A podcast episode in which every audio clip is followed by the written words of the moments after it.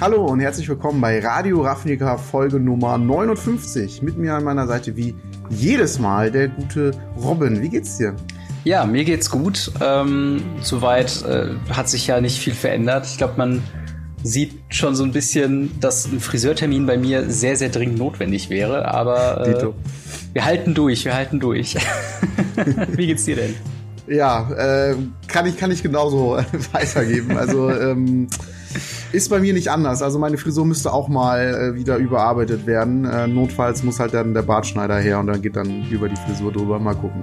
Ja, da, da haben einige tatsächlich schon für sehr witzige Ergebnisse gesorgt. Ja, in meinem Freundeskreis.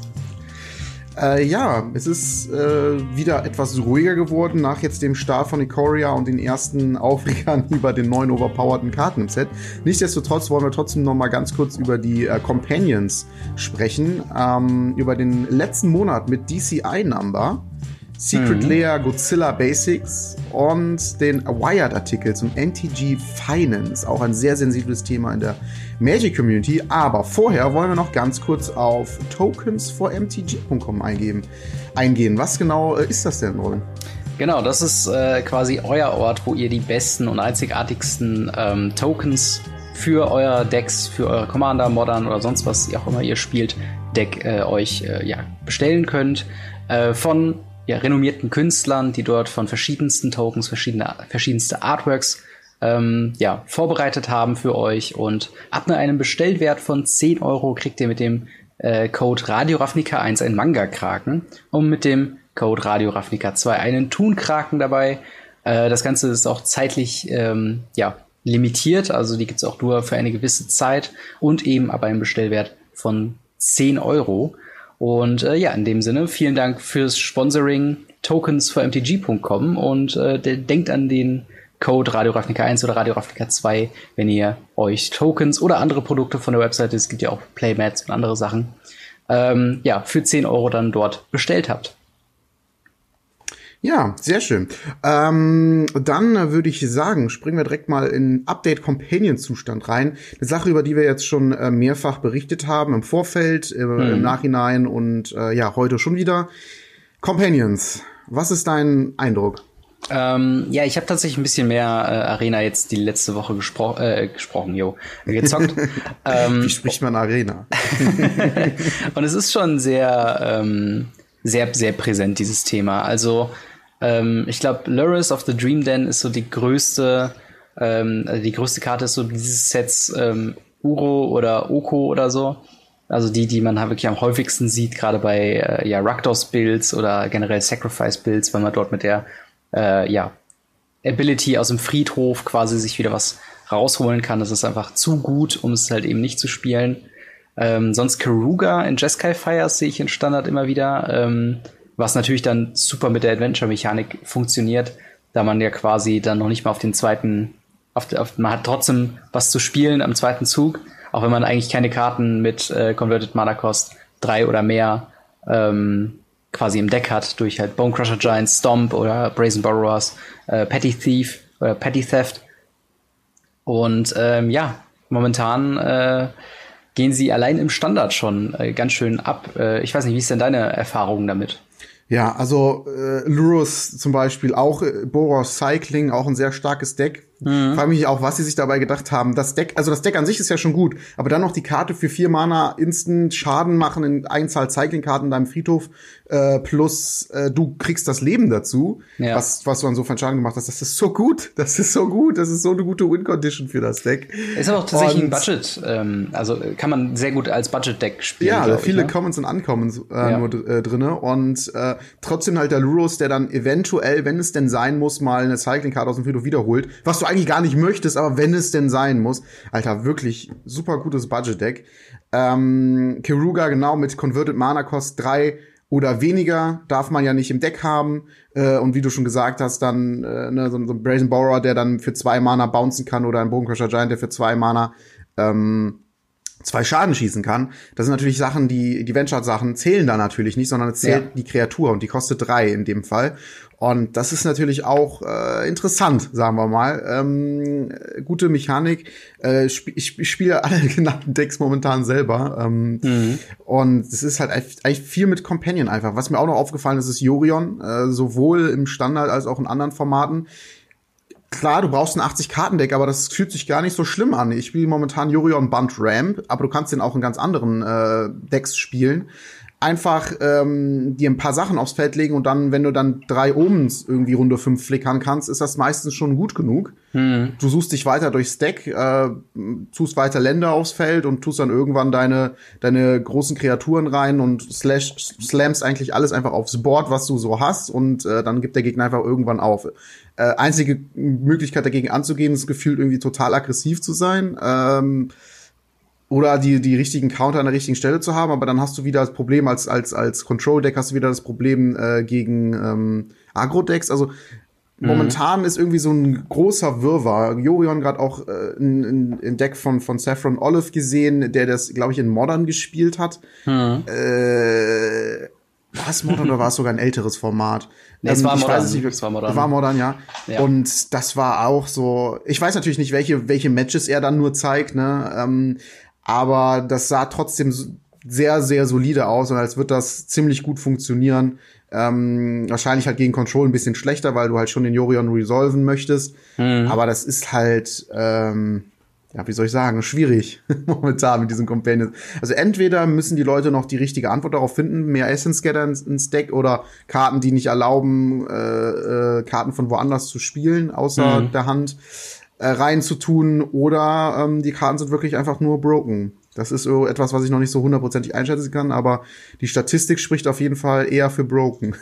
genau, und auch da, wir hatten halt schon letztes Mal äh, ein bisschen drüber gesprochen, über die ähm, Auswirkungen bei älteren Formaten. Du hast jetzt schon Modern erwähnt, aber auch gerade Legacy. Und ich glaube tatsächlich in Vintage ist nochmal ein speziellerer Fall, weil wie man ähm, in Vintage normalerweise mit äh, zu krassen Karten umgeht, ist halt bei äh, Restricting ähm, also, dass man sagt, so, okay, ihr ja. dürft die nur einmal im Deck haben.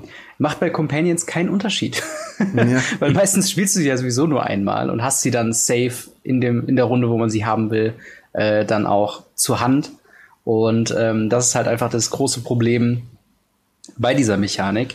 Äh, aber selbst da hat sich auch schon Mark Rosewater tatsächlich geäußert, hat gesagt, okay, ähm, wir wir, wir sind auch jetzt nicht, wir haben jetzt auch keine große Angst davor, Sachen in Vintage zu bannen, wenn es keine andere Lösung gibt. Also wenn sich diese Companions weiterhin als äh, zu dominant oder im spezielleren Fall ein äh, Companion sich als zu dominant darstellt, dann äh, kann der selbst in Vintage, wo man eigentlich keine Karten aus äh, Band, äh, aus, aus Power-Level-Gründen bannt, äh, doch auch tatsächlich zum Bann kommen. Also das ist ähm, ziemlich verrückt, dass wir das so äh, sehen, weil halt auch eigentlich immer äh, ja Vintage als dieses komplett bescheuerte, zu krasses Power-Level äh, quasi geahndet wird oder, oder äh, gehandhabt wird.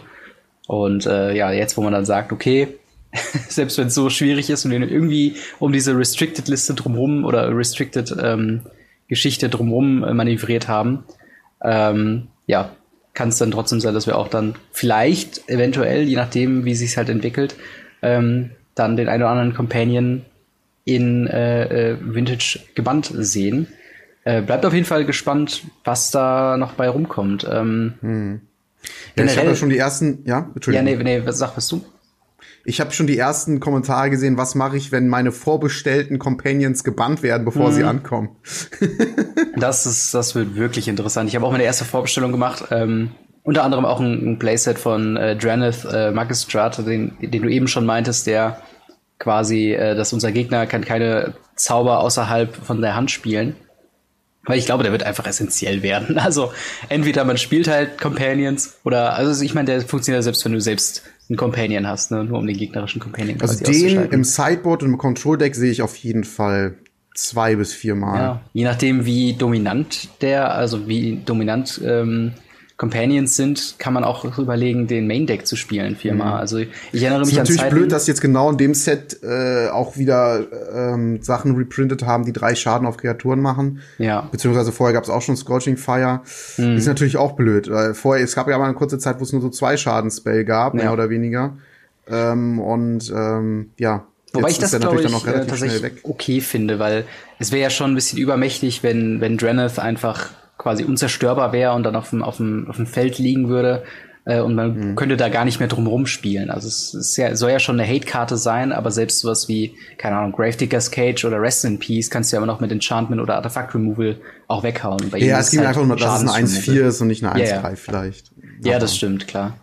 Ähm, aber mich, mich erinnert das auch sehr krass an äh, die Zeit, wo ich äh, Tukatli Honor Guard auch Main Deck gespielt habe, weil alle Leute grüne Decks gespielt haben und ich dann mit meinem Feather Deck und vier äh, Main Deck äh, Ducati Honor Guard einfach alle ETB-Effekte ausgeschaltet habe. Ja, habe ich auch, das habe ich auch mitbekommen, dass eine Zeit lang sehr viele Leute das Main Deck gespielt haben. Ja. Ich finde gerade auf Arena ähm, kriegt man das total schnell mit, dass die äh, Decks irgendwie täglich oder halbtäglich schon fast angepasst werden auf das, was gerade irgendwie gefühlt gespielt wird. Ja. Und das ist total äh, schwierig, da äh, den Überblick zu behalten und irgendwie bei seinem Deck zu bleiben und nicht mhm. das Gefühl zu bekommen, ach, jetzt muss ich mal schnell was anderes spielen. Und ähm, auch da habe ich halt das Gefühl, dass die Leute total schnell reagieren und sagen, hey, ich pack mal ähm, die und die Karte hier, Mainboard, Äthergast, Mystical Dispute und sowas. Also mhm. das ist schon interessant, ja. Ja, auf jeden Fall. Also ähm, also vor allen Dingen, weil Arena halt auch diese Möglichkeit bietet, quasi, dass jeder so viel spielen will, wie er, wie er will. Jeder kann sein Deck testen, so viel wie er will. Äh, mit natürlich dem vorher investierten äh, Geld und Wildcards, wenn man denn das Deck dann haben mhm. möchte. Aber natürlich äh, werden die jetzt immer weiter gefeintuned. Und ich glaube, gerade bei Jessica Fires, was schon so im Moment sich herausstellt als das wahrscheinlich beste Deck im Standard momentan, ähm, ähm, ja, einfach dann dort quasi auch sehen, dass halt auch immer wieder kleine Feintuning-Optionen gemacht werden. Hier werden mal Mystical Disputes in Main Deck genommen damit man äh, seine Sachen nicht äh, zu sehr gecountert bekommt. Ähm, da ist man dann von der Planeswalker-Strategie auf eine, äh, ja, mit Cavalier of Flames, Kenrith, äh, Bonecrusher Giant quasi wieder zurückgegangen und äh, ne, eben Karuga. Äh, und das ist halt natürlich dann immer so dieses, äh, äh, ja, dieses sehr interessante an Arena, dass es sehr, sehr schnelllebig sein kann. Und gerade wo wir noch keine anderen Referenzwerte haben, weil wir keine größeren Turniere haben äh, im klassischen Sinne äh, und eben auch keine Paper-Turniere, äh, ändert sich das kann sich das ja bis zu täglich ändern. Ähm, aber mhm. was sind denn noch Decks, äh, die dir so im Arena begegnen, die du, ähm, ja, die, die, jetzt vielleicht einfach neu gekommen sind oder die jetzt wieder neues Leben eingehaucht bekommen haben? Mich regt äh, Jorion auf. Alles, was Jorion spielt. Irgendwie, weiß ich nicht. Das war äh, gestern im Stream zumindest mein Nemesis. Jedes Mal, wenn das Deck ausgepackt wurde, egal was ich dagegen gespielt habe, ich habe verloren. Und es ist so weit gegangen, das habe ich dann nach dem Stream gemacht, dass ich mir das äh, selbst in Jorion-Deck gebaut habe. ja, Und, kann ich nachvollziehen. Äh, das werde ich wahrscheinlich ähm, dann heute, heute ausprobieren. Mal gucken. Sonst gegen Jorion, ähm, wenn man weiß, ist, ist ähm, hier Hashbringer ganz geil im Sideboard. Weil alle hm. ETB-Effekte auch wieder, also wie Tukati Honor Guard, nur ein bisschen zerbrechlicher, quasi äh, damit ausgeschaltet werden. Aber klar, Agent hm. of Treachery ist so ein Ding. Ähm, damals, im, im, als es gespoilt wurde, alle gedacht so, yo, das ist hier EDH Commander-Gedöns und mittlerweile mit den ganzen Ramp-Karten ja. und äh, Ja, und ich habe auch so ein, so ein blödes Combo-Deck, wo du minus, äh, hier mit Luca ist das auch vielleicht sogar Jorion? Ich weiß es gerade nicht. Mhm. Minus zwei äh, sucht er ja eine, eine gleiche Karte mit höherer Converted Mana Kost raus und dann hast du halt nur noch äh, ähm, Kreaturen wie Kenrith drinne oder den Agent. Das heißt, er findet dann automatisch sowas. Mhm. Und ähm, ja, dann liegt auf einmal wieder ein Agent draußen ja. und klaut dir dein Deck. Ja, ah. oder, oder halt ähnlich ist es halt tatsächlich bei Vinota, ähm, dem, dem Bo, äh, den, ähm, doch Boros äh, Legendary Human aus dem Set äh, den, auf den ich tatsächlich gar nicht so einen Blick hatte. Äh, aber quasi, was der macht, ist, wenn du mit einem Nicht-Human angreifst, und zu der Definition habe ich gleich noch eine Frage, ähm, äh, filtert der quasi, genau wie du meinst, guckst halt die, die obersten Karten an und dann kannst du eine Human Creature reinmachen. Ja, ist halt auch so eine Sache, ne? Genau, vor allen Dingen. Meine Güte. Vor allen Dingen, was mich halt da auch richtig nervt, ist, dass du mit Race the Alarm, der ja nur zwei weiße Soldier Tokens macht, worauf sogar nicht Human zu sehen ist. Selbst ein Angriff mit denen reicht aus, um Minota zu triggern und dann hast du dann auf einmal wieder einen Agent of Treachery drin.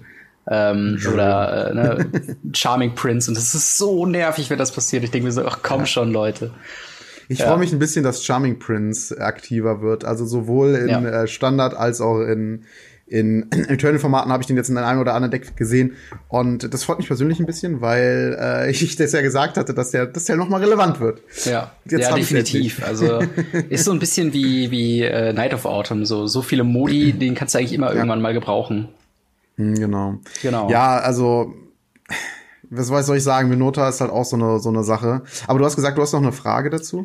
Äh, das war quasi meine Frage. Welche Decks hast du, ähm, äh, äh also welche Decks waren so die, die dir jetzt so im Kopf geblieben sind von Ach den so. Arena Ich dachte, du wolltest jetzt drauf hinaus, wann, ob jetzt zum Beispiel ein Mensch äh, Dinosaurier das Ach so, ach so, ja, ja, ach so, das meinst du, ja, genau. Nee, das war halt darauf bezogen, dass halt, wenn Soldier Token sogar einen Menschen ja. drauf hat, warum der nicht als Human gilt. Das ist irgendwie verkehrt. Ja, es geht, es geht halt wirklich drauf, was auf der Karte steht, ne? Aber ja, ja ich verstehe. Ich glaube, so war das auch nicht unbedingt gedacht, Eben, als ja. sie die Karte designt haben, aber das ist halt Magic und da muss man sich halt schon drüber nachdenken, ähm, wie man das macht. Also normalerweise haben die ja, sagen die ja immer extra, wir gucken, dass wir nicht zu viele Humans machen, weil die haben irgendwie zu viele ähm, Interaktionen, die sind zu gut teilweise. Ich meine, wenn Racy Alarm ich 1-1 Humans machen würde, ich weiß nicht, ob die dann nicht zu stark wären im, äh, ja.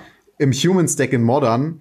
Und jetzt halt explizit eine Karte zu printen, die genau das Gegenteil macht, also ein Human, die Non-Humans äh, braucht, dann ist natürlich sowas wie Race the, Race the Alarm äh, eine ja. Sache, ähm, die ziemlich overpowered ist. Also ist, ähm, ja. Also es gibt momentan ziemlich viele Broken Decks und es ist irgendwie, also wenn es so bleibt, habe ich das Gefühl, es ist irgendwie schon so ein bisschen äh, äh, Steinschere Papier Prinzip, weil entweder hast du ein gutes Matchup oder ein schlechtes Matchup, mhm. aber dadurch, dass das so viel halt gerade auf Arena, also eigentlich fast alles auf Arena läuft, habe ich halt einfach das Gefühl, du kannst noch nicht mal da sicher sein, weil Leute so schnell ihre Decks anpassen und dann hast du auf einmal Sideboard-Karten drinne, wo du eigentlich ein gutes Matchup hast, haben die auf einmal Sideboard-Karten im Mainboard drinne, weil sie so oft gegen dieses Matchup verloren haben. Und dann ist ein Matchup, was dir eigentlich äh, Favorite ist, geht dann wieder verloren und dann hast du mhm. Wahrscheinlichkeit danach ein schlechtes Matchup und dann verlierst du wieder. Also irgendwie ähm, ist da momentan die Hölle los, habe ich das Gefühl. Ja, es ist und, im Moment noch die die wilde Westen-Phase quasi, dass du ja, aber ich habe das Gefühl, diese wilden West diese wilden Westen-Phase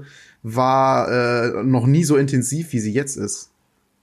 Das, Gerade das kann, mit den Companions und. Das kann sehr gut sein, dass du halt, du hast so viele verschiedene Materialien. Es gibt ja auch immer noch, weil ich stoße immer wieder auf, auf ähm, Decks, die dann die Mutate-Mechanik tatsächlich in einem klassischen Sinne verwenden können. Also jetzt nicht wie äh, Blue, äh, also blau basierte äh, Tempo oder Flash-Decks, die Sea Dasher Octopus eigentlich nur mutaten und sonst eigentlich nichts machen.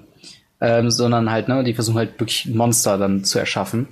Und äh, das ist halt dann daran merkst du dann auch schon so ein bisschen, okay, es ist noch sehr, sehr viel wird herumprobiert. Mm. Ähm, so Decks, die man irgendwie am Anfang gedacht hatte, dass sie besonders gut werden, sind gar nicht so besonders gut. Ähm, also mm. mein äh, im, im äh, Stream noch äh, heiß geliebtes äh, Jeskai Control Deck ist immer mm. noch okay, aber halt ähm, nicht so unbedingt mega gut.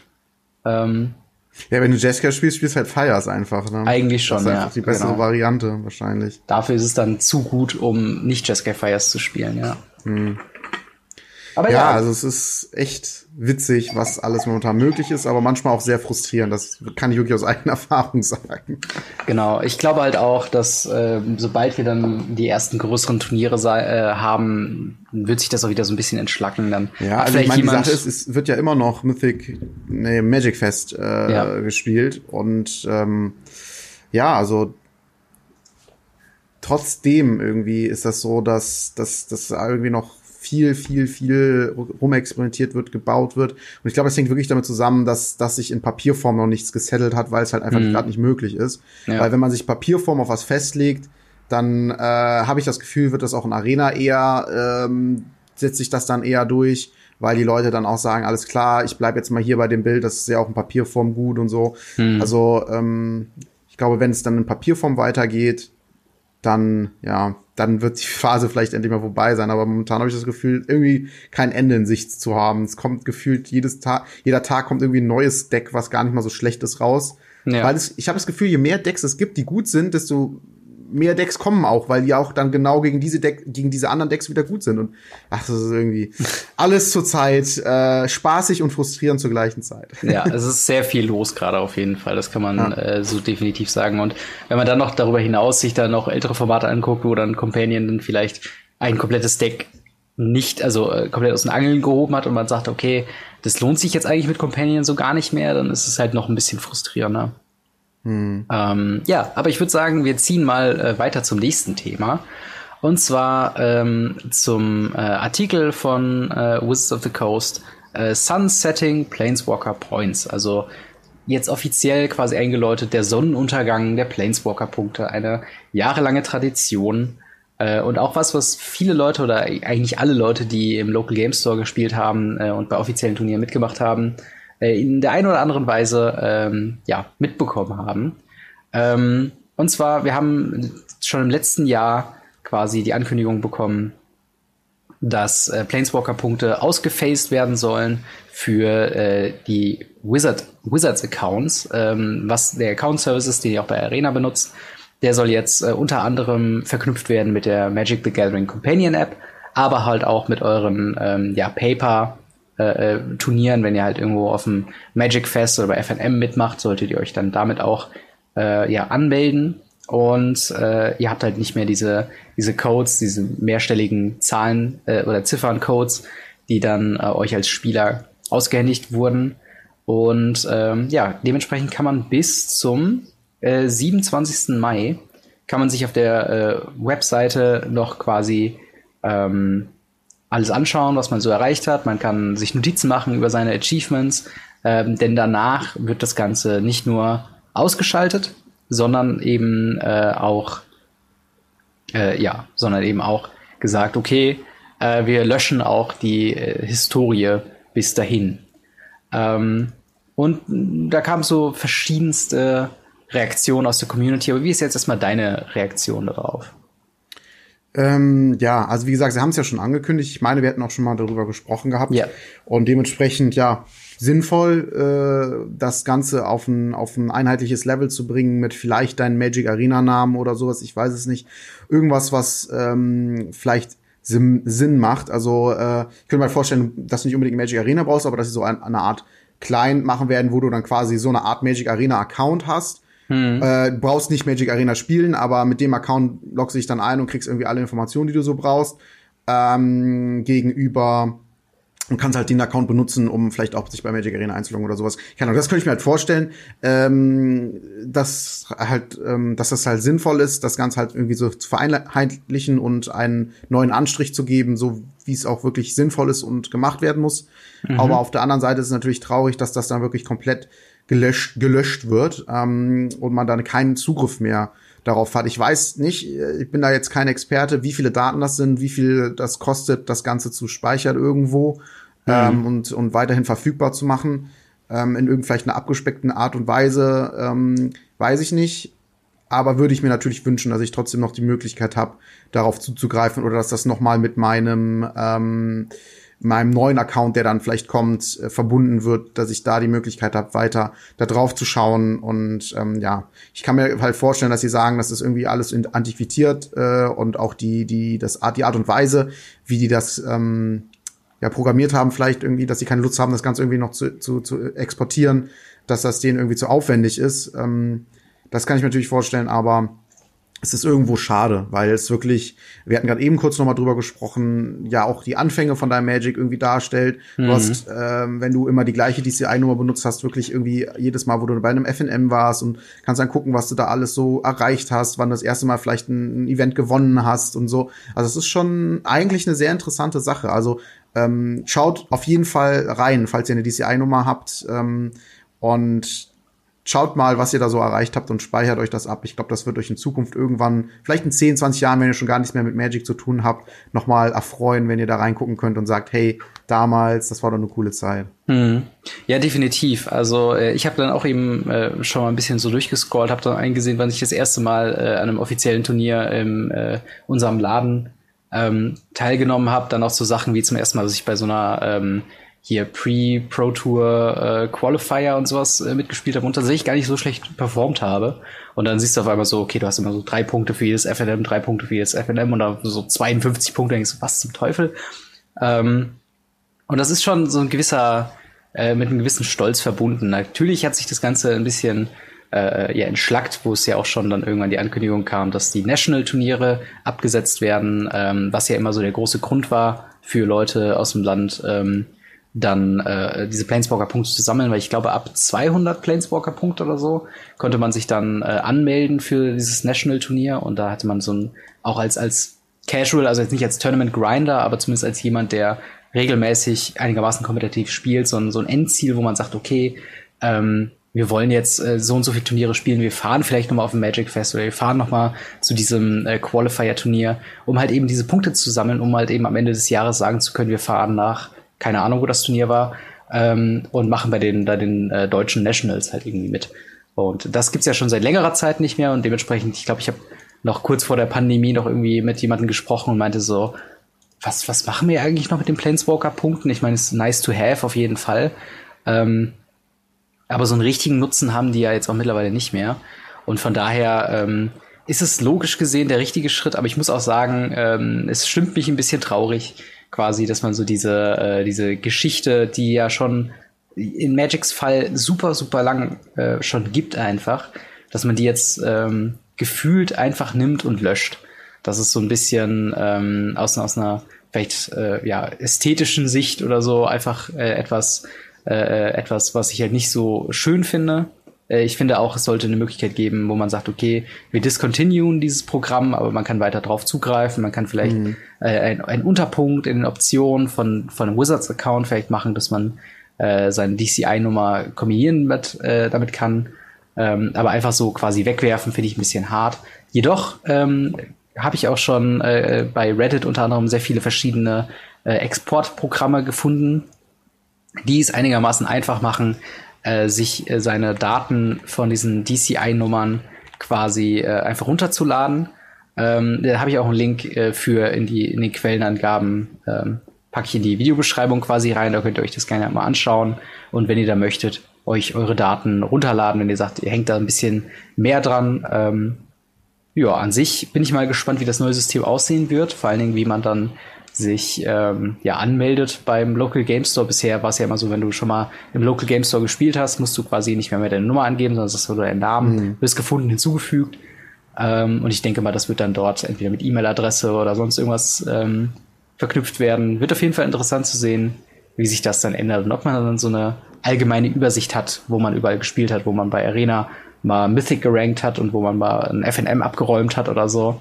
Das würde ich mich auf jeden Fall freuen. Definitiv. Also ähm, ja, ich glaube Zusammenfassung schade, äh, dass es eingestellt wird und dass wir dann gar keinen Zugriff mehr drauf haben, aber irgendwie auch eine notwendige Änderung.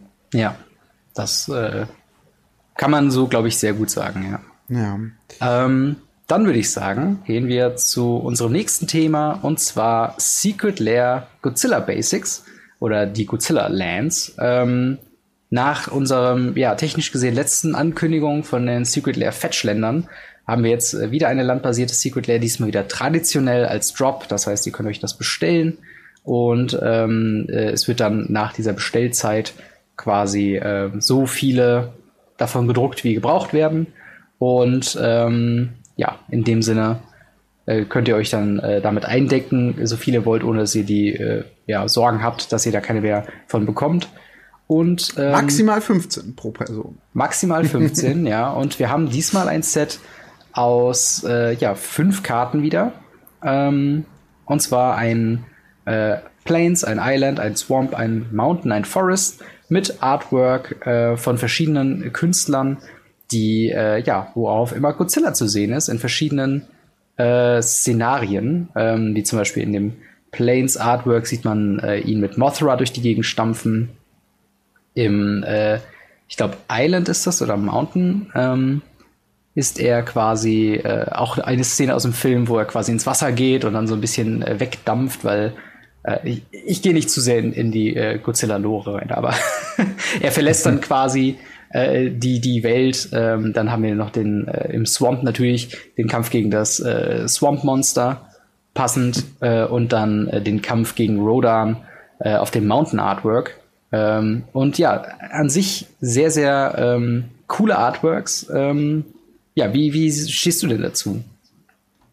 Tja. Hm. Generell bin ich ein Riesenfan von Land-Artworks. Also Land-Artworks mhm. sind ja meine, meine Lieblings-Artworks. Deswegen bin ich schon hart am überlegen, ob ich es vielleicht kaufen soll. Ähm, aber irgendwie mit dieser Godzilla-Sache habe ich mich noch nicht zu 100% angefreundet, aber irgendwie ähm, ist es ziemlich cool geworden. Also Full Art auf eine schöne Art und Weise.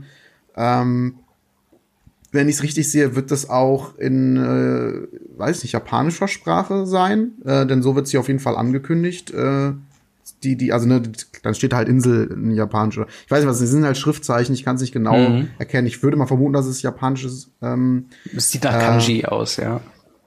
Und äh, das finde ich auch, hat irgendwie einen Flair, so, so einen ganzen Flair, es passt irgendwie und da habe ich das Gefühl, ja, ist eigentlich ganz cool. Aber es ist wieder so die Sache, es sind halt von jedem Basic eins und ich brauche halt schon ein paar mehr, um meine Decks zu bestücken. Andererseits habe ich ja schon die aus dem Secret Layer, äh, aus dem ersten Mega Drop, wie sie ja jetzt mhm. heißen.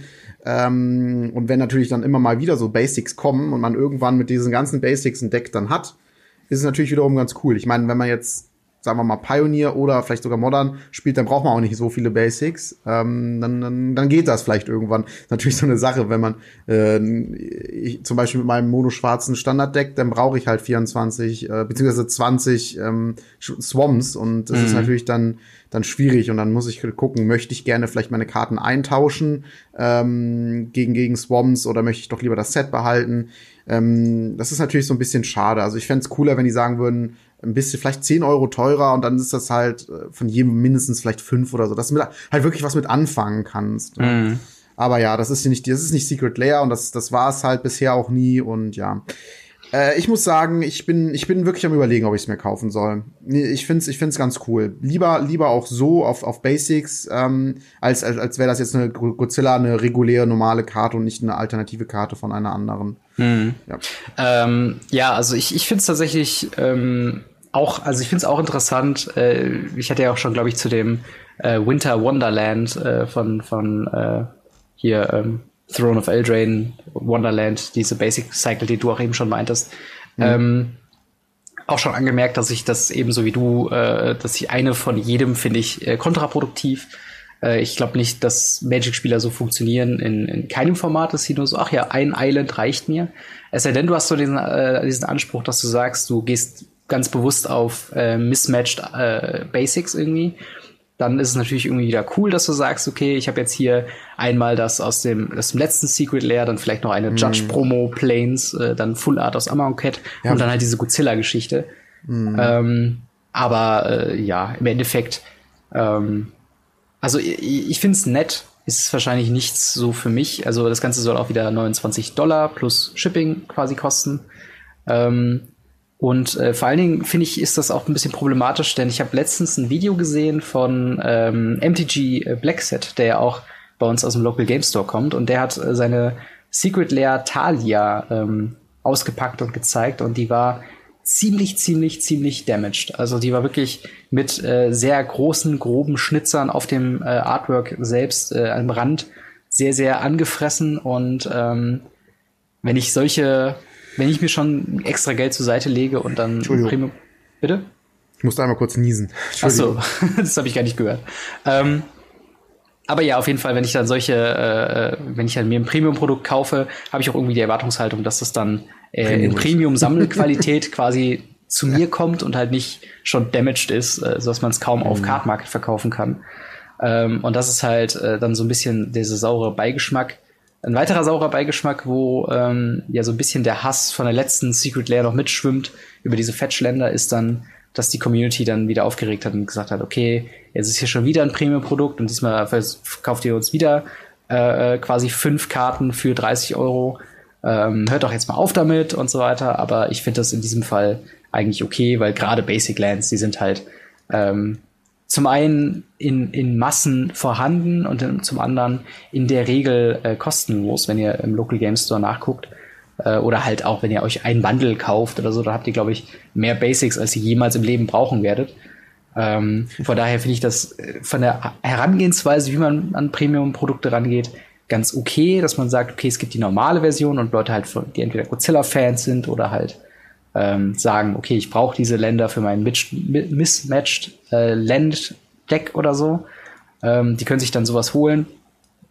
Ähm, aber ja, für den normalen Spieler dann doch eher ja nicht so interessant. Mhm. Ich finde es auch blöd, dass die jetzt, also was heißt, ich finde es cool, dass die Full Art sind. Ich finde blöd, dass die äh, Eldraine Wonderland Karten nicht Full Art waren. Ja. Das ist ja dann wieder so eine Sache. Da kann man ja schon fast nur auf Mismatch gehen, aber dann kann man nicht sagen, hey, ich mache alle Full Art und dann in Foil. Mhm. Zum Beispiel, ich nehme dann die aus ähm, All of Devastation und Foil, die aus äh, Battle for Zendika und Foil, also alles, was es so an Full Art gab. Äh, mhm. unsanctioned, unstable, würde ich dann vielleicht sogar auch überlegen, mir dann äh, eins von voll zu kaufen, wobei die dann ultra teuer sind. Ähm, aber dann hat man halt die aus Jay Wonderland, die dann nicht Full Art sind. Äh, das ist natürlich wieder so eine Sache, die mich ein bisschen stört. Und was mich auch stört, ist, ähm, dass es halt wieder nur eine Sleeve dazu gibt. Also die benutzen irgendwie jetzt die Möglichkeit zu sagen, hey, wir machen da auch noch ein bisschen was mit Arena, aber macht doch irgendwas Cooleres. Zum Beispiel die Länder als Redemption mhm. für, für Arena. Ich sag euch eins, wenn ihr das macht, dann könnt ihr auch 10 Euro mehr für das Produkt verlangen und es wird mehr gekauft werden. Also aber ich glaube, die rechnen dann lieber so, dass sie das irgendwann mal als irgendein Event einbauen in Arena, ähm, dass man die äh, bekommt, diese Länder. Ja. Und dann ähm, ich schätze auch mal. Die, kriegen also die da wahrscheinlich irgendwie mehr durch oder so, ich weiß es nicht.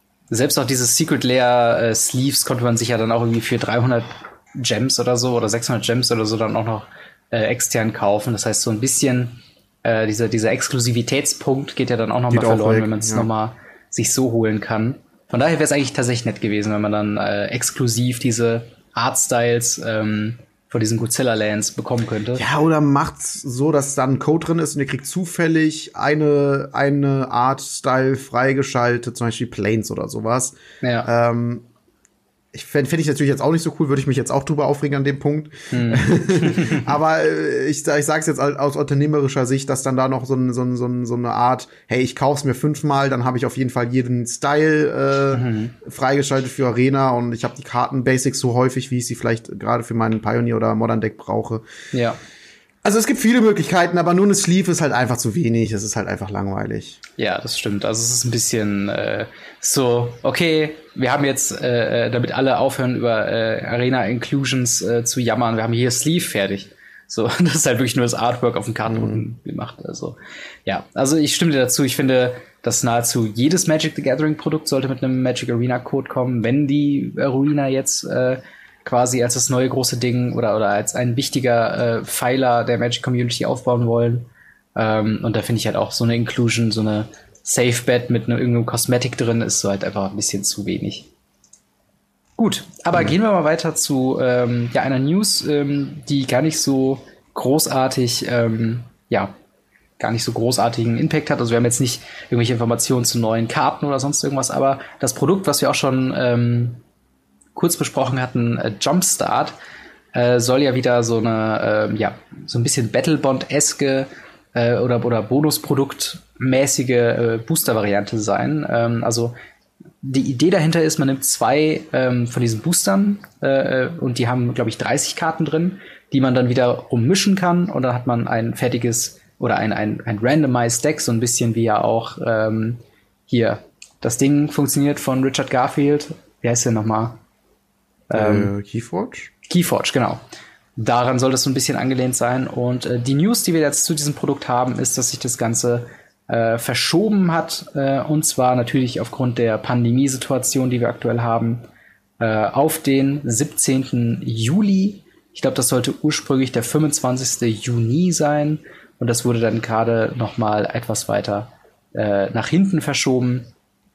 Davon nicht beeinflusst ist der äh, Release vom Core Set 21, äh, der halt immer noch weiterhin am 25. Juni kommt, äh, beziehungsweise am 3. Juli für äh, in Paperform. Äh, so zumindest momentan die Ankündigung. Wir wissen da aber auch äh, noch nichts genaueres und es kann sich ja auch immer noch ein bisschen ziehen. Ähm, ja, findest du es sinnvoll oder ähm, wie stehst du ähm, zu diesem sinnvoll, das zu verschieben. Ähm, ja, ob ich das sinnvoll finde. Hm. Ja.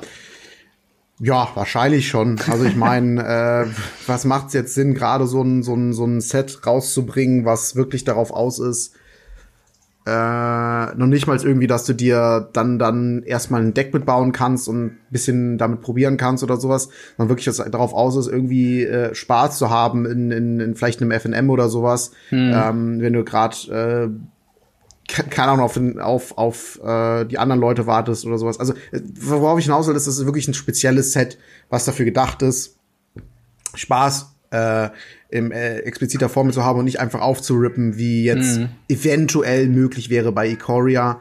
Ähm, und deswegen ist es auf jeden Fall sinnvoll, dass das, dass das nach hinten verschoben wird und man halt ein bisschen länger darauf wartet und dann hoffentlich die Möglichkeit besteht, zum 17. Juli vielleicht das in normaler oder in, in, in normaleren Art und Weise zu spielen. Die Sache ist halt einfach, ähm, das hat die Politik, glaube ich, zwar nicht so auf dem Schirm, deswegen weiß ich nicht, ob die das dann auch so explizit ansprechen werden. Aber gerade bei äh, Magic ist es ja so, dass man wirklich Person an Person sitzt Normalerweise gibt man Handshake, man mhm. äh, mischt die Karten vom anderen. Gut, das habe ich jetzt auch schon kurz vor, bevor ähm, äh, die Krise so so akut war, gab es schon die, so die Regeln, dass die Leute gesagt haben, okay, ähm, da geht gerade was rum, passt mal ein bisschen auf. Da gab es schon so die Sache, bitte hebt nicht das Deck vom Gegner ab, sondern mhm. sagt ihm, er soll noch mal mischen, wenn ihr das wollt. Ähm, gebt euch nicht die Hand, aber nichtsdestotrotz sitzt, sitzt links neben, neben dir und rechts neben dir im Zweifelsfall äh, zehn Zentimeter weit weg ein anderer Spieler und gegenüber ist ja auch nur ein Tischbreite äh, Platz. Also Magic ist halt wirklich ein Spiel, da ist super viel Kontakt da. Hm. Ähm, äh, ich hoffe jetzt einfach, dass das nicht irgendwann sagt, ja, ähm, sowas darf wieder äh, stattfinden, ähm, weil es sind ja Personenanzahlen unter 30 oder so und deswegen ist das Veranstaltung unter 30 Leuten und deswegen ist das okay. Deswegen da muss man auf jeden Fall aufpassen, weil Magic halt wirklich äh, viel, viel, viel Kontakt äh, voraussetzt und ja, das ist halt schon sinnvoll, dann so, so gerade so ein Produkt, was, was weniger, wahrscheinlich weniger auf Reprints abzielt, vielleicht für Commander, ich weiß es nicht, ähm, nach hinten, weiter nach hinten zu verschieben. Genau. Nichtsdestotrotz muss ich sagen, freue ich mich sehr, sehr, sehr stark auf Ikoria und hoffe, dass äh, ich da bald meine, meine Karten hab und äh, das ja. ganz mal in Papierform zu haben. Zum Beispiel die Comic-Styles wurden ja total unter den Tisch fallen gelassen. Also die sind ja schon fast gar nicht mehr äh, ähm, akut, hm. weil die in Arena nicht da sind, die Comic-Styles. Ja. Ich habe letztens das im Streamer werden meinte einer, wie Comic-Styles? Meinte ich so, ja, die gibt's halt in Papierform so und wahrscheinlich bald irgendwann auch mal auf Arena, aber äh, das sind quasi die Showcase, der Showcase äh, von, von dem Set und waren ja auch total überrascht. Und es passieren auch so witzige Dinge zurzeit, wie das, das äh, Leute, die in Japan wohnen, können das ja schon aufmachen. Also die, mhm. da ist das ja nicht verschoben worden. Und äh, da gibt es auf einmal Channel, die vorher, weiß ich nicht, ein paar tausend Abonnenten haben, haben jetzt 10.000 Abonnenten mhm. und irgendwie 50.000 Views auf den Videos, weil die schon diese Boosterboxen aufmachen können. das ist total weird, was da gerade abgeht. Ja, das auf jeden Fall. Ähm, tatsächlich zu deinem Punkt noch, also zum einen zu Jumpstart allgemein, also ich finde es auch auf jeden Fall sinnvoll, dass es ein bisschen nach hinten verschoben wurde, gerade weil Jumpstart ja auch äh, so ein Produkt ist, was hauptsächlich und in erster Linie ähm, ja dazu gedacht ist, in, in Paper in, in, Person quasi aufzumachen. Genau. Ähm, hm. Dementsprechend äh, ne, ist absolut die richtige Entscheidung. Ähm, ich bin mal äh, Wobei, ach so, nee, ganz kurz, tatsächlich am 16. Juli soll das Ganze auch auf Magic Arena kommen. Wie genau wissen wir noch nicht. Allerdings äh, stimmt, das war ja ein, ähm, ja, es war ja auch noch so ein Ding, wo man sagt, okay, äh, Jumpstart wird auch für Arena entwickelt, also auch nochmal ein anderes Art und Weise, wie man mit Magic äh, dann spielen kann. Ähm, und zu dem Thema äh, mit dem Coronavirus sollte es irgendwann mal weiterkommen und dass man wieder äh, quasi im Local Game Store dann theoretisch spielen könnte, äh, ist es natürlich auch an jedem selbst äh, quasi ähm, gelegen, sich da äh, hinreichend hin zu sichern und halt eben vielleicht nicht wie bisher mit direkten Tischnachbarn, sondern vielleicht halt die Tische ein bisschen auseinanderziehen, ein bisschen weniger Spieler und so weiter. Und ich weiß, ähm, mir geht's ja da auch nicht anders. Mir, ich möchte ja auch so bald wie möglich wieder äh, Magic spielen, aber auch gerade, weil du sagst, die Politik hat da nicht so ein Auge drauf. Natürlich nicht. Äh, ich meine, es gibt deutlich, deutlich wichtigere Themen als ähm, Magic the Gathering. Äh, und mhm. dementsprechend sind mhm. da äh, die Local Game Store Besitzer und halt eben auch jeder selbst äh, dafür äh, verantwortlich, dann zu sagen, okay, verzichtet auf Handshake, haltet abreichend äh, oder ausreichend Abstand zueinander, solange diese Gefahr noch akut ist. Ähm, vielleicht sogar Mundschutz, äh, was glaube ich sinnvoll wäre in so einem nahen Environment. Und ähm, das ist auf jeden Fall wichtig, äh, das nochmal zu sagen. Ähm, also von daher, ich bin mal gespannt, wie Jumpstart, äh, also wie es dann sein wird, was ich muss, Karten mit drin Ja, ich, ich muss noch kurz, kurz was zu Jumpstart loswerden, weil ich bin jetzt auch gerade auf dem Artikel, ähm, den hier am, am Durchlesen noch nebenbei mhm. und äh, was ich gar nicht beim ersten Mal vom Jumpstart-Ankündigung, ich weiß gar nicht, ob es da bekannt war ähm, oder äh, nicht, ähm, gesehen habe auf jeden Fall, ist, dass es ja diese, diese Decks, die du ja angesprochen hast, die du mhm. quasi aufmachst, ja, bestimmte Themen haben. Ja. Und ähm, da finde ich es witzig, weil es gibt quasi äh, häufige Themen und ganz äh, rare Themen. Äh, und da gibt es zum Beispiel die Themen, also die häufig sind Flying, okay, Cats, Eldrazi, Goblins, okay, das alles, mhm. ne? Pirates, aber da gibt es auch sowas wie ähm, Spooky, Hounds, Garuk ja. als Thema und Doktor. Was soll das sein? Und dann aber Mythic Rare Team, da das finde ich auch richtig cool. Phyrexians, mhm. Unicorns und Walls als Mythic Rare Thema. Das ist natürlich auch geil. Ja, das ist. Äh also ich, das ist schon witzig, das aufzumachen, zu wissen, ah, ich habe das Thema und dann, ah, okay, die und die Karte da draus. Ich glaube, das ist ein echt witziges Produkt und es ärgert mich echt. Die haben so viele coole Produkte angekündigt. Es ärgert mich echt, dass jetzt gerade nicht die Möglichkeit besteht, das zu spielen. Ich, ich, ich sitze immer noch auf meinem Mystery-Display, äh, mhm. was ich mhm. so gerne spielen würde. Äh, ich habe immer noch keine Karte davon verkauft, inklusive der Mana-Crypt, die habe ich immer noch. Mhm. Ähm, es ist halt einfach so ärgerlich, aber ja, kann man halt nichts gegen machen. Genau, das äh, umso besser dann die Vorfreude, dass wenn wieder alles äh, okay ist und dass man auch tatsächlich sagen kann, okay, es ist jetzt auch wieder sicher zu spielen und man hat wieder das Gathering in Magic ähm, dann äh, ja umso besser, dass man dann ja diese Vorfreude sich halt auch bewahrt und dass man dann äh, mit der mit der Energie, wie du halt auch äh, dann rangehst und äh, genau, dass es jetzt keinen großen zu zu viel dann vor der Lust quasi genommen hat. Ähm, aber ja, genau. Dann würde ich sagen, gehen wir zum äh, letzten Thema für heute. Und zwar haben wir einen Artikel auf der Seite Wired äh, zum Thema Magic the Gathering und genauer zum äh, ja, Thema MTG Finance. Ähm, also äh, der Titel oder der Artikel heißt The Stockbrokers of Magic the Gathering Play for Keeps. Und ähm, es ist ein sehr interessanter Artikel äh, in dem Sinne, dass er quasi diese ganze finanzielle Aspekte nicht Spieler, also nicht Magic-Spielern näher bringt. Äh, und ich finde, da macht er auch schon einen ganz guten ähm, ja, Eindruck von. Also es ist wirklich ein sehr, sehr langer Artikel. Ähm, und äh, in dem Sinne ähm, ist der allerdings ein bisschen schwierig für, zumindest bei mir, als ich mir den äh, durchgelesen habe und ich habe so ein paar Stimmen aus der Community gehört. Ähm, denn dieser Artikel bestätigt quasi was, was immer so als, ähm, ja, als, als Verschwörungstheorie in der Community herumflog. Äh, und zwar zum Thema Pioneer und der Pioneer-Ankündigung. Denn äh, man hatte vorher schon äh, gesehen, dass so ein paar ähm, Karten äh, aufgekauft wurden, dass halt einfach der Preis äh, sich ein bisschen verändert hatte, noch vor der Ankündigung von Pioneer von ein paar Schlüsselkarten, also von ein paar äh, essentiellen Karten. So Karten, die eigentlich da, also letzten Endes Karten, die damals im Standard gut waren, waren auf einmal und dann nachher, nachher nicht mehr, nicht gut genug für Modern, mhm. waren auf einmal auf, aufgekauft und alle haben sich gefragt, so, okay, warum? Ja, genau.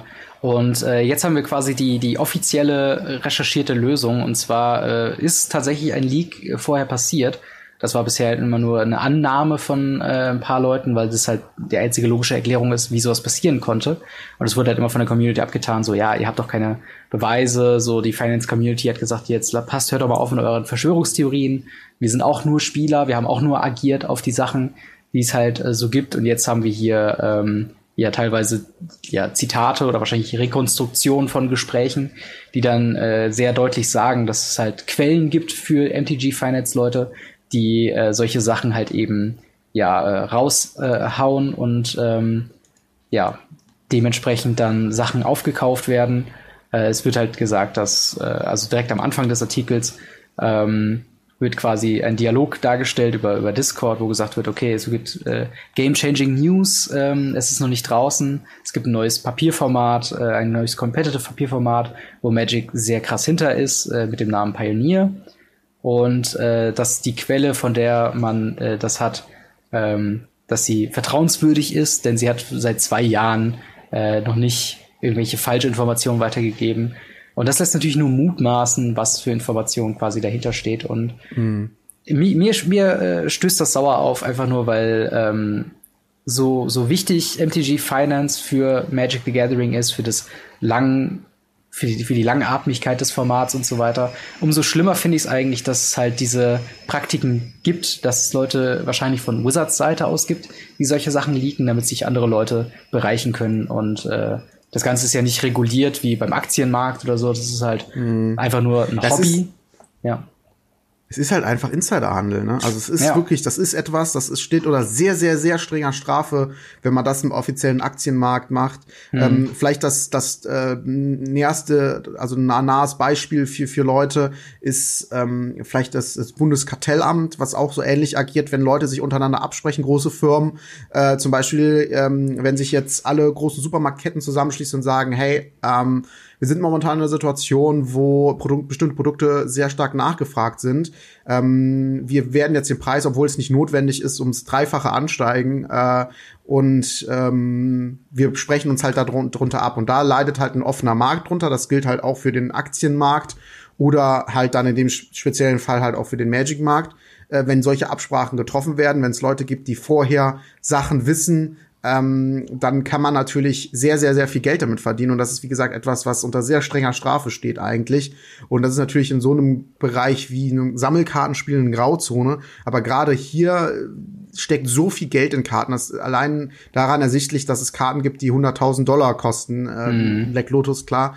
Ähm, und da ist ja eigentlich ersichtlich, dass, dass da auch ähm, da durch sowas halt Riesenprobleme entstehen. Und es gibt halt nun mal Leute, äh, die durch Entscheidung wird ja nicht äh, von die Entscheidung, dass Pioneer kommt, wird ja nicht von Mark Rosewater von heute auf morgen allein entschieden und bekannt gegeben. Mhm. Da sind hm. immer mehr Leute involviert und ja, da kann es natürlich immer jemanden geben. Das sieht man allein schon an den ganzen ähm, Leaks, die vorher aufkommen, wenn Karten gedruckt werden, ähm, äh, dass es da halt irgendwelche Quellen gibt, die sowas dann schon preisgeben. Und da ist natürlich auch viel Geld drin. Wenn, wenn ich, ähm, na gut, das ist ein schlechtes Beispiel, ich würde es nicht tun. Hm. Äh, wenn jemand ähm, weiß, dass, dass damit viel Geld verdient wird, dann, dann sagt er, okay, ich gebe euch die Information für 5000 Dollar. Und das ist natürlich dann äh, so eine Sache, wo vielleicht der ein oder andere, oder für 500 oder so.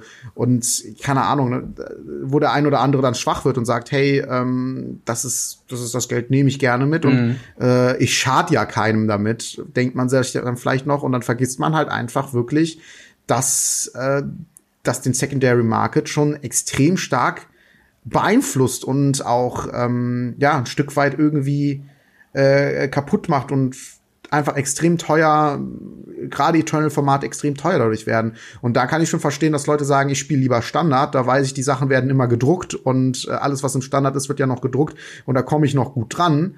Ähm, Im Gegensatz dazu dann äh, Eternal-Formate, wo dann halt so ein Insider-Handel mhm. von, vonstatten geht und die Leute sagen, nee, äh, da verbrenne ich mir zu sehr die Finger. Die Karten werden dann vielleicht reprintet, werden dann vorher verkauft und ich habe dann stehe dann da mit meinem mit meinem äh, Playset äh, Oko, was dann nichts mehr wert ist. ja, genau.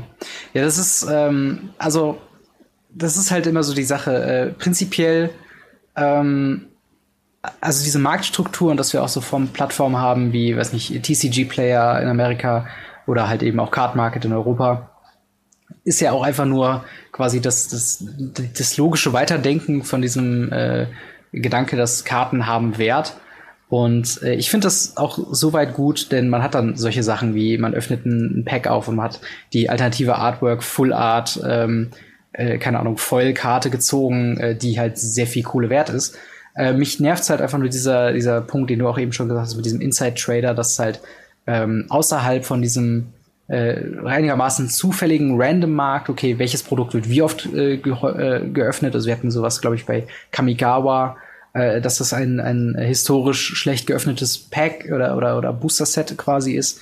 Ähm, dass wir diese Ebene verlassen haben, wo alles so ein bisschen, wo alle so ein bisschen auf einem Level sind, sondern dass es halt eben diese Insider-Informationen gibt und dass Leute nahe äh, von Seattle einfach wohnen, dann dort Leute kennen, die wieder Leute kennen, die wieder Leute kennen, die bei Wizards arbeiten, die dann dort äh, sowas ähm, ja leaken können, wenn sie dann wollen. Wir hatten ja auch sowas, ich glaube zu Zeiten von Ixalan, wo ein komplettes äh, Sheet quasi äh, noch vor der Preview-Season gespoilt wurden aus der Druckerei, weil sich da einfach irgendjemand gedacht hat, okay, ich fotografiere das jetzt einfach und bekomme vielleicht ein bisschen Kohle dafür online.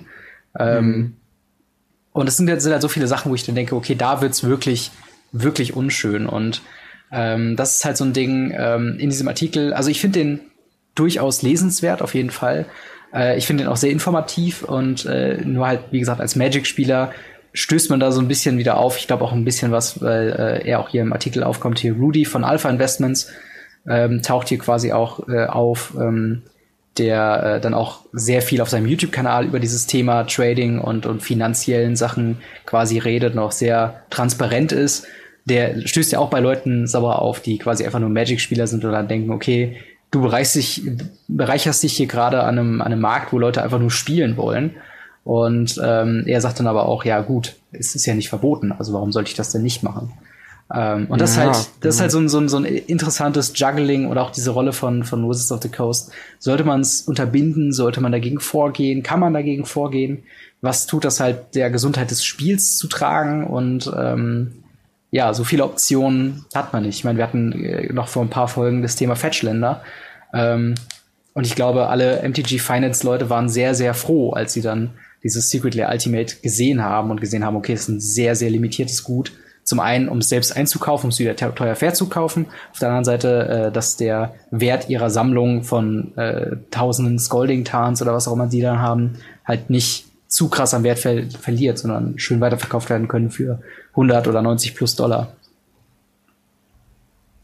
Ja, also es ist wirklich eine sehr, sehr äh, ja, umstrittene Sache. Du hast schon zu Recht gesagt, das Financing ist irgendwie wichtig ähm, in irgendeiner Art und Weise, dass, dass man auch irgendwie das Gefühl hat, ich habe jetzt hier gerade meine Karten, die ein bisschen was wert sind und so, und ich habe jetzt nicht das Gefühl, ich habe zwar ein funktionierendes Deck, was ich, wofür ich mal 600 Euro ausgegeben habe, aber das ist jetzt irgendwie nur noch 10 Euro wert, weil alles reprintet worden ist und so. Also das hat schon irgendwie so seinen ja, seine Wichtigkeit alles, aber auf die Art und Weise Insiderhandel quasi auszunutzen, ist schon sehr hart und da ist der Artikel natürlich sehr interessant, wird natürlich in der Videobeschreibung äh, verlinkt sein. Der geht ja. sehr, sehr lange, ist leider nur auf Englisch. Ähm, wir haben jetzt ja noch einen kleinen Teil davon angerissen, da wird noch viel, viel über, in, über diesen ganzen Handel und über die, ähm, ja, über die Evolution dieses Handels quasi gesprochen und mhm. ähm, ist auf jeden Fall sehr interessant. Lest euch das gerne mal durch. Ja, Genau. Ähm, in dem Sinne, wenn du jetzt gerade äh, kein Thema mehr hast, ähm, würde ich sagen, sind wir auch schon äh, soweit für diese Folge. Ähm, ja, und in dem Sinne, äh, lasst uns auf jeden Fall teilhaben an äh, quasi an euren Erfahrungen mit diesen Themen, die wir heute haben. Wie steht ihr zum, weiterhin zum Thema Companion? Ist es was, was wir bannen äh, sollten? Habt ihr eure DCI-Nummer, Historie abgespeichert? Holt ihr euch die Secret Lair? Äh, Godzilla Basics und MTG Finance. Ist es notwendig oder sollte man irgendwie äh, versuchen, dagegen vorzugehen? Äh, lasst es auf jeden Fall wissen in den Kommentaren. Und äh, denkt dabei auch an unseren Sponsor der heutigen äh, Ausgabe, und zwar tokens4mtg.com und das hier ab einem Bestellwert von 10 Euro mit dem Code RadioRafnica1 ein Manga-Kraken-Token und mit dem in, Code RadioRafnica2 ein Toon-Kraken-Token. Ich werde das auch nie richtig hinbekommen, das auszusprechen, bekommen könnt. Äh, das Ganze zeitexklusiv über unsere Codes ab einem Bestellwert von 10 Euro. Vielen Dank fürs Sponsoring. MT, äh, Tokens für MTG.com und in dem Sinne bis zur nächsten Woche. Haut rein. Ciao. Ciao.